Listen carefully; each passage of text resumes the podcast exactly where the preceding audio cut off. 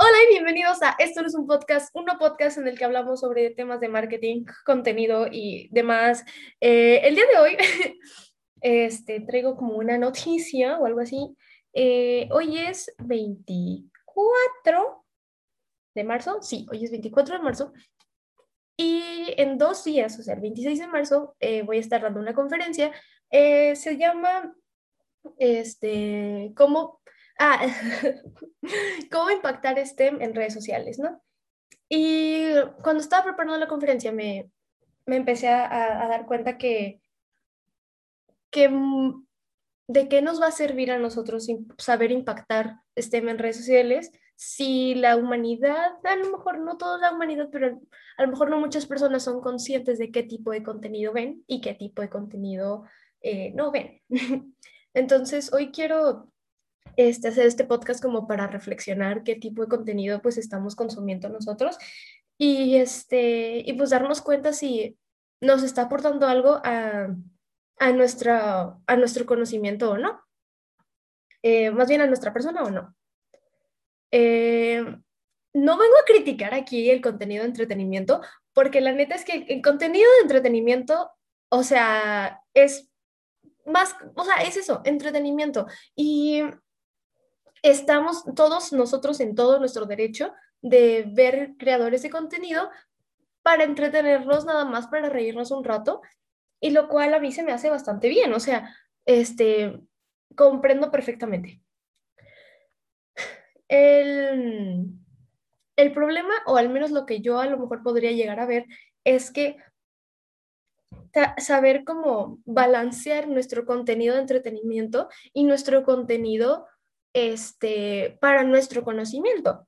Por ejemplo, sigo un chavo que se llama It's Tori, no sé qué, y él es un gay católico de que, que tras, o sea, como que su misión en la vida, al menos como lo he, lo he entendido un poco, es de que transmitir la palabra de Dios a través de su TikTok, lo cual se me hace bastante curioso, a pesar de que yo no sea como que fiel creyente de la religión católica, este, está entretenido este, ver diferentes puntos de vista acerca de la religión y cómo él los piensa y cómo él lo vive este, siendo una persona gay. Y está demasiado entretenido, o sea, y te abre la mente a diferentes tipos de, de, de, ideologías, ¿no? Y vas nutriendo tu, propia, este, tu propio conocimiento. Eh, ahora, también empecé a seguir este, pues muchas chavas que hablan sobre feminismo y así. Hay algunas cosas que a lo mejor algunas chavas ahorita si están escuchando esto se me van a venir encima, pero hay algunas cosas con el feminismo que yo no estoy completamente de acuerdo, o al menos este, a como eran antes. Y no me refiero de que, ah, es el típico argumento, ¿no? De que, ay, es que destrozan monumentos. O sea, la verdad yo estoy a favor de eso, porque, mm, de nuevo, aquí me voy a meter en muchos problemas, pero yo estoy a favor de que destruyan los monumentos, que destruyan lo que tengan que destruir. Por, bueno, los principales dos argumentos que yo veo aquí es porque, uno, si en algún momento llegaran a matar alguna, este, de, de pues, familiares mías, mujeres, yo voy, destruyo lo que necesite destruir, pero que encuentren al culpable, ¿no? Entonces, de que primero. Y segundo, se supone que los monumentos representan cuando hubo un cambio en la historia que hizo que la historia sea lo que es ahora, que se, o sea, un progreso que hubo, ¿no? Y si ya no, estos monumentos ya no están representando el progreso que necesita la humanidad, se destruyen, ¿saben? Este, claro, hay algunos ahí cosas, este, ya cuando estamos hablando de propiedad privada y todo eso, pues ahí a lo mejor ya no estoy perfectamente de acuerdo, pero hay algunos otros, este, hay algunos aspectos que yo no estoy de acuerdo y este y pues es perfectamente válido, ¿no? O sea, no te tienes que casar precisamente, o sea, especialmente con una ideología y que creo que eso es a lo que quiero llegar ahorita, este, además de pues el contenido y todo esto, que es que no se casen con solo una ideología, porque hay muchas cosas, hay mucho mundo que explorar como para quedarse y casarse con una sola ideología. Este, y tampoco digo que sean machistas, porque la verdad es que el machismo ya sabemos, todos sabemos que es un problema, no es una ideología, es un problema. Y este, entonces pues para mí eh, el no clavarme con una ideología me hace querer investigar sobre más ideologías, este, pues para ver qué, qué más puedo saber. Y creo que hace unos podcasts lo, lo, lo comentaba, que un amigo me había preguntado que si el conocimiento era poder. Y yo le dije que sí, el conocimiento es poder, pero es aún más, este, pues poderoso el saber comunicar ese conocimiento, porque eso es lo que te hace ganar credibilidad ante las personas y eso es lo que te hace este, pues estar, por así decirlo, en puestos altos, o sea, si estamos hablando de un presidente o algo así, si tú tienes esta credibilidad de las personas, es lo que te va a hacer llegar más arriba y más alto. Entonces, por eso, este, creo que está perfectamente, o sea, está bien dicho, ambas las cosas están bien dichas, pero a lo mejor yo me iría más por el, por el hecho de que este, el saber comunicar el conocimiento es aún más poderoso, ¿no? Eh, bueno, bajo de mi perspectiva, ¿verdad? Y ya que iba con esto.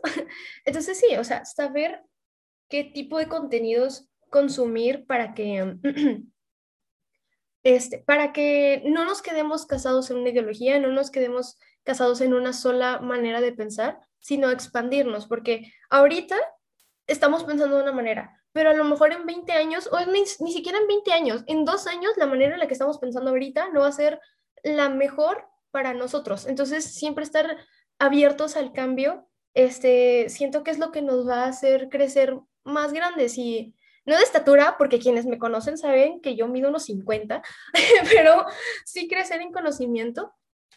Y, y pues sí, o sea, siempre estar al pendiente de qué tipo de cosas nuevas podemos descubrir es lo que te hace conocedor y me estoy dando cuenta de esto a lo largo de los años. A lo mejor va a sonar muy tonto la manera en la que lo voy a explicar, pero cuando estaba chiquita, este, a mí me molestaba bastante que yo no encontraba una cosa en la que fuera buena. O sea, me gustaba, me gustaba mucho de que bailar, cantar, dibujar, este, dije, bailar, cantar, dibujar, pintar, eh, pero también me gustaba mucho como toda el área de que, ah, bueno, pues robótica, ciencias, astronomía y todo esto. El deporte, pues mis papás me inculcaron el deporte desde muy pequeña, entonces estuve en clases de baile, natación, atletismo, básquetbol, voleibol, estuve en yoga, o sea, pero nunca nada me llamó la atención completamente. Y mi sentido de estar constantemente buscando algo en que ser buena me llevó a conocer de todo, o sea, y ahorita a lo mejor algunas personas que van a escuchar este podcast no sabían, algunos que pues apenas me están conociendo, pues ahora ya lo saben. Este, y pues ahorita estoy pues trabajando en, en una empresa, este, con 17 años, tengo, este, estoy en un grupo estudiantil de la universidad, yo sigo en prepa, este, y pues también ya hice cosas en el pasado, ya en la prepa, y pues también tengo como mi área deportiva hecha. Este, hice un triatlón, eh, gané un concurso de salsa. bueno, éramos bastantes, pero ganamos un concurso de salsa. Eh, entonces, em, también canté en público mm, en varias ocasiones. Entonces, como que ya tengo bastantita como experiencia, que a lo mejor no es como que mucha experiencia, pero sí fue lo suficiente como para empezar a conocer y saber más acerca de diversos temas y pues ahorita dedicarme a lo que me gusta, que es este, pues es todo lo relacionado con marketing. Voy a estudiar, quiero estudiar comunicación con bloques y materias de marketing, de mercadotecnia. Este, porque la, la, la, la carrera de mercadotecnia no me llamó mucho la atención, pero me gustó mucho comunicación y pues si puedo meter algunos bloques de mercadotecnia estarían excelentes. Y este, entonces sí, está, está bien como que conocer diferentes cosas, siempre estar constantemente buscando cosas porque pues es lo que te hace abrir tus ojos en más de una ocasión. Y este, y me acuerdo que cuando yo estaba chiquita, yo hablaba con una amiga que a lo mejor eh, yo sé que ella escucha el podcast, entonces si tú te acuerdas de esto, de que mándame mensaje o algo, este, que en una ocasión yo le estaba hablando, es que estoy harta de que, o sea, yo sé que mi hermano ya tiene la vida de que resuelta porque él es muy bueno en muchas cosas, entonces él nada más se enfoca y ya. y me dijo algo así como, lo bueno de que tú no sepas bien qué onda con tu vida es que, este, si la riegas en algo, eh, sabes que puedes hacer aún más cosas porque no te especializaste nunca en nada este, en específico. ok, déjenme explico mejor esto, porque ahorita que lo pienso no tiene mucho sentido, pero tiene sentido. Eh, me hacía la comparación de que, ok, tu hermano se la ha pasado toda tu vida enfocándose en una cosa. Y si, y si a él le pasa algo, o de que algo en sus planes de que no va bien, no va a tener un plan B, C o D. Pero tú, como ya le sabes de que a, este, a una, o sea, le sabes una parte y le sabes a otra y a otra y a otra, a pesar de que no te fuiste como que experta en eso, pues yo estaba chiquita, ¿no? Tenía mucho unos 10 años. Este, es, lo bueno es que tú ya tienes como varios caminos los cuales tomar. Entonces, aprovechemos ahorita que somos jóvenes, somos adolescentes y pues aprobar de, de todo, o sea, de todo lo que queramos hacer. Ahorita a lo mejor, este, yo sé, tengo de varios compañeros que ahorita no saben qué onda con la universidad, no saben qué es lo que van a hacer. Y, este, y a lo mejor a, veces es mucha presión social de nuestros padres en plan, este, es que tienes que elegir una carrera ya y a veces no te sientes seguro de que quieres hacer una carrera, a veces este, mm, no sabes qué, estudiar porque nunca probaste más, más cosas, nunca este, supiste como que qué más hacer. Entonces, creo que si vas a entrar a la preparatoria o si ya vas a salir o en cualquier momento este, en tu vida, nunca es mal momento como para cuestionarse lo que estamos haciendo, cuestionarnos hacia dónde queremos ir y seguir probando cosas, porque eh, a lo mejor no puedo decirte la perspectiva desde un adulto porque no he llegado a la adultez, este, pero sí te puedo decir que a lo menos hasta los 17 años todavía tienes chance de probar cosas, eh, de ver qué te gusta, de ver qué, qué, qué, más hay.